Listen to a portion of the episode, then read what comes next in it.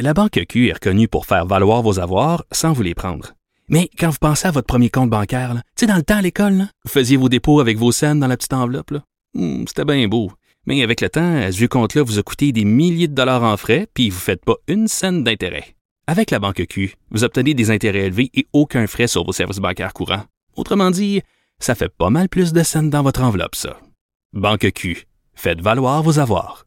Visitez banqueq.ca pour en savoir plus. C'est maintenant l'heure de parler à Emmanuel Latraverse. Bonjour Emmanuel. Bonjour. Alors, euh, on a continué à parler aujourd'hui à la Chambre des communes de l'affaire SNC. Mais oui, qu'est-ce que vous voulez? Monsieur Trudeau, on peut dire, a donné des beaux arguments euh, aux, euh, aux, aux conservateurs. Monsieur Trudeau qui était pas en chambre aujourd'hui. Ben, j'ai, vu les conservateurs se plaindre de ça ce midi. Ça fait plusieurs fois qu'il est absent ces derniers jours. Là. Euh, oui, mais je voudrais qu'un premier ministre soit pas là un lundi. C'est pas non plus euh, la fin du monde. J'ai déjà vu ça. À Ottawa, c'est pas dans l'habitude du premier ministre d'être là à, À tous les jours, non plus. Euh, la Chambre des communes siège cinq, cinq jours par semaine. C'est pas comme à Québec où ils sont juste là trois jours. Là. Avant de faire un procès à M. Trudeau sur son absentéisme aux communes, on va laisser un On va, peu de on va temps. comparer avec des prédécesseurs. Ouais, mais on va laisser un peu de temps là. Mais toujours est-il que si on parle de ça encore aujourd'hui, c'est un peu à cause de cette euh, cette initiative de M. Trudeau via ses avocats de menacer Andrew Scheer de mise en demeure. Oui, tout ça parce qu'on dit que finalement, euh, Monsieur euh, Monsieur euh, euh, atteint la réputation de Monsieur Trudeau par ses attaques absolument virulentes. Ou finalement, il accuse Monsieur Trudeau d'être le chef d'orchestre de cette conspiration là pour essayer de faire preuve d'ingérence et obtenir un accord pour SNC euh, Lavalin. On est d'accord, on s'en est déjà parlé, Mario. Je suis de ceux qui croient que les conservateurs sont souvent allés trop loin dans la nature de leurs attaques sur ce débat-là. De là à ce qu'un premier ministre menace de poursuite un chef de l'opposition officielle, je sais que ça s'est déjà fait. Stephen Harper l'a déjà fait envers Stéphane Dion, mais c'est jamais très édifiant. Ce qu'on sent par ailleurs, c'est que c'est comme si les libéraux misent sur le prétexte de cette poursuite-là pour essayer de changer la nature du débat autour de SNC-Lavalin, essayer d'en profiter pour là faire le procès de M. Scheer, dire aux Canadiens, vous êtes fâchés contre nous, là, mais allez-vous vraiment voter pour lui? Parce que lui, c'est un menteur. Lui, il va trop loin. Lui aussi, il a dit des, des choses qui sont fausses, qui sont pas vraies. Lui aussi, euh, il a un côté extrémiste. Alors, c'est comme si on essaie de se servir de ça pour, pour, euh, pour tourner la table. Euh, en même temps, ça amène des situations totalement loufoques, là, parce qu'en Chambre, aujourd'hui, la leader parlementaire du gouvernement s'est quand même levée en Chambre et a dit à M. Scheer, vous devez savoir qu'il y a des conséquences quand on induit les Canadiens en erreur. Bon. Alors, venant de quelqu'un qui a un peu fait ça depuis deux mois, c'était quand même assez fort de café. Mais bon. Mais pour les conservateurs, le succès, c'est qu'on est encore là-dessus aujourd'hui. Oui, pour les conservateurs, le succès est qu'on est encore là-dessus, mais je me demande pendant combien de temps ils vont être capables d'étirer l'élastique comme ça. Jusqu'ici, ça a été très payant parce que, objectivement, c'est même pas eux qui étiraient l'élastique. On s'entend, ils étiraient l'élastique comme une journée et demie. Puis là, les libéraux se tiraient dans le pied. Et là, Jody Wilson-Raybould sortait un document. Et là, Jane Philpott disait ceci. Alors, c'est de la faute des libéraux si ça perdure tout ce temps-là. Mais à un moment donné, la réalité, c'est aussi qu'on est à moins de six mois des élections. Et pour un chef d'opposition comme M. Scheer, c'est pas comme si la partie est gagnée, là, parce qu'il est à 40% dans quelques sondages. Là. À un moment donné où les gens vont dire, mais là, je veux-tu vraiment voter pour lui? Il faut qu'il y ait des propositions à mettre sur la table. Et ça fait partie, moi, je pense, de la, des de la pré-campagne d'un chef d'opposition comme M. Scheer, de mettre de l'avant ce que moi j'appelle des repères, tu sais, une politique sur les Vas-y, dis-le. changements climatiques. Les changements Mais elle, est climatiques. elle est promise depuis la fin de l'été ou l'automne passé, là. 359 jours, je pense. Ah, Alors, mais il va falloir la dévoiler à un moment donné. Une espèce de grand discours sur sa vision de la politique étrangère, le rôle de l'État, comme ça. Mais là, les conservateurs, présentement, euh, stratégiquement, c'est certains qui se disent, hey, si nous, on dépose une politique, Mais ils l'ont fait même sur un enjeu hein, qui était celui d'enlever la, la, la TPS sur euh, le gaz pour le chauffage, l'huile à chauffage et ça a complètement passé dans le beurre. Alors là, ils sont dans la position ils se disent, OK, il va falloir qu'ils ont repoussé dans le temps objectivement plein d'annonces, de discours, parce qu'il y a d'initiatives. tellement de publicité négative pour le gouvernement que si on se met la face dans le carreau, on- Nous, on obtient peu de publicité, puis au pire, on... on... C'est ça, c'est pas payant. Mais là, quand on va revenir, parce que il faut comprendre que la, les travaux à la Chambre des communes arrêtent vendredi pour deux semaines. Quand on va revenir, il va rester même pas six semaines là, de travaux parlementaires. Donc, le temps va commencer à presser, moi, je pense, pour M. Scheer, de commencer à peut-être de laisser tomber un peu SNC, là, lever la pédale un peu sur SNC et commencer à lui se définir dans l'esprit de l'électorat. Nous parler de lui plutôt que nous parler des autres. Euh, euh, quelque chose à dire sur ce rapport, on en a beaucoup parlé, mais sur les cybermenaces, euh, on est... J'ai l'impression qu'à Ottawa, on a un constat, mais c'est pas si clair qu'est-ce qu'on va faire, comme qu'est-ce qu'on a comme solution. Hein?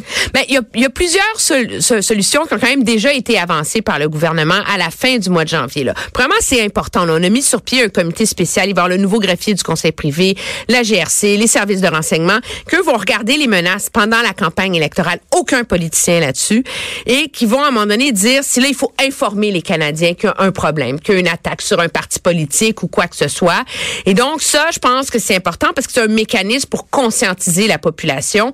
Et on a un mécanisme clair avant que la campagne commence. Et on a mis beaucoup, on a imposé beaucoup d'obligations aux plateformes comme euh, Google, Facebook, etc. sur toute la publicité politique qu'ils ont droit de, mettre en ligne, les registres, etc. Et c'est assez onéreux que Google a finalement dit, écoutez, c'est trop compliqué pour nous, vous êtes un trop petit marché, euh, oubliez ça, là. nous, euh, la publicité politique, on fera pas ça. Le problème qu'on a, c'est que quand on voit et on lit le rapport, et même quand on écoute la ministre, ils reconnaissent qu'il y a un problème, il est identifié. Donc ça, je pense c'est rassurant pour les Canadiens, là. On, sait qu'il y a un problème. Mais le véhicule de propagande et de désinformation, ça demeure ces plateformes-là. Et pour l'instant, il y a un peu un, un aveu d'impuissance de la part de la ministre là-dessus en disant on est en conversation avec les grandes plateformes numériques, on a des discussions avec eux, mais nous sommes déçus. Euh, ils nous prennent pas assez au sérieux. Ils trouvent que le Canada c'est pas un assez gros marché pour vraiment mériter l'attention euh, qu'on devrait investir là-dessus. Et donc le Canada est un peu tributaire en ce moment de voir de s'inscrire dans un mouvement plus large. Hein. Et c'est il y a comme une espèce de, jeu de chat de la souris autour de ça. Les plateformes numériques disent oui, on essaie d'améliorer nos mécanismes de transparence, mais en même temps, c'est totalement insuffisant ce qu'ils font. Puis la semaine dernière, Mark Zuckerberg était, euh, oui, c'est ça, était en, en, en Europe et disait, c'est le temps que les gouvernements commencent à nous légiférer et à nous réglementer là. Alors, le gouvernement, je pense, va être obligé de se pencher sur cette question-là et ça va devenir un grand enjeu. Mais c'est clair que pour l'instant, le gouvernement est absolument pas prêt à agir. Donc, on s'en remet un peu au fait d'éduquer la population, hein, que les soient conscients, soient vigilants. Ça, c'est difficile. Oui, mais c'est sûr, c'est difficile. mais à un moment donné, on est dans une démocratie, l'électeur et le citoyen ont aussi des responsabilités, tu sais. Et je pense que... Moi, je pense ça, là. Ben oui, donc les gens doivent faire attention et peuvent pas seulement se promener en disant ah, c'est effrayant les plateformes numériques, les Russes, la Chine, etc. Euh, quand on voit euh, des nouvelles euh, délirantes, des choses choquantes qui viennent pas de sources qu'on connaît, mais les gens ont une responsabilité de vérifier avant de le partager, avant de s'indigner aussi. Hein, on le voit parce que tout le problème et c'est difficile pour nous d'évaluer parce que ce qu'on reçoit dans nos dans nos fils Facebook, Twitter dépend de qui on suit. Hein. Et donc nous on fait pas, en tout cas peut-être vous Mario, là, moi je sais pas, moi je fais pas partie de conspirationniste euh, anti-ceci. Et donc, je suis pas une personne qui est susceptible de recevoir... Il y a un monde parallèle auquel on n'a pas accès. C'est ça, exactement. Et c'est là que s'exerce cette désinformation et cette tentative d'influence et d'ingérence étrangère. Là. Ouais. Euh, au point de, de, de légiférer, c'est ça la question. Là. Comment est-ce que tu... Mais de plus en plus, je veux dire, déjà, l'Europe a mis en place des mécanismes très sévères en vue de la, des prochaines campagnes, de la prochaine campagne européenne. On le voit en Australie, euh, on va tenir les dirigeants de ces plateformes-là responsables pour les dérapages des, des, plateformes. On travaille sur des projets de loi.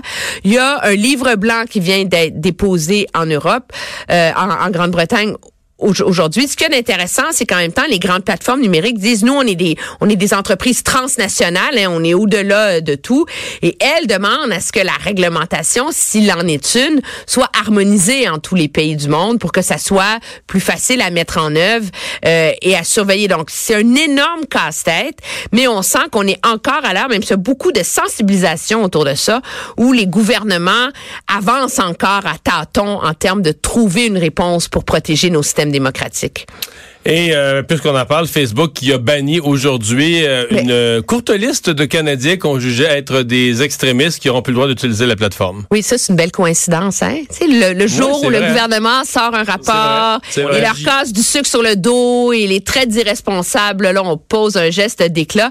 Je pense que ça fait partie des, des choses que euh, c'est facile pour Facebook, dans le fond, là, de faire ça, mais il y a donc oui, il y a un signal de relation euh, publique là-dedans, mais ça on montre que cette entreprise là commence à prendre au sérieux aussi l'impact euh, non désirable qu'elle a parce que c'est par le biais de, de ces groupes-là que c'est que c'est que, que, cette haine, que cette xénophobie, que cette division euh, euh, se, se, se propage. Et la plus connue dans des personnes qui ont été bannies aujourd'hui, c'est quand même Faith Goldie qui est hyper connue au Canada anglais parce qu'elle était journaliste pour l'espèce de média alternatif de Rebel, qui est un peu un média d'extrême droite, je pense. Elle avait été chassée de là parce qu'elle avait été dans les manifestations euh, de suprémacistes blancs à Charlottesville. Elle s'était présentée à la mairie de Toronto. Donc, elle est un peu la figure de ce mouvement d'extrême droite qui est pas très médiatisé au, Canada comparé aux États-Unis.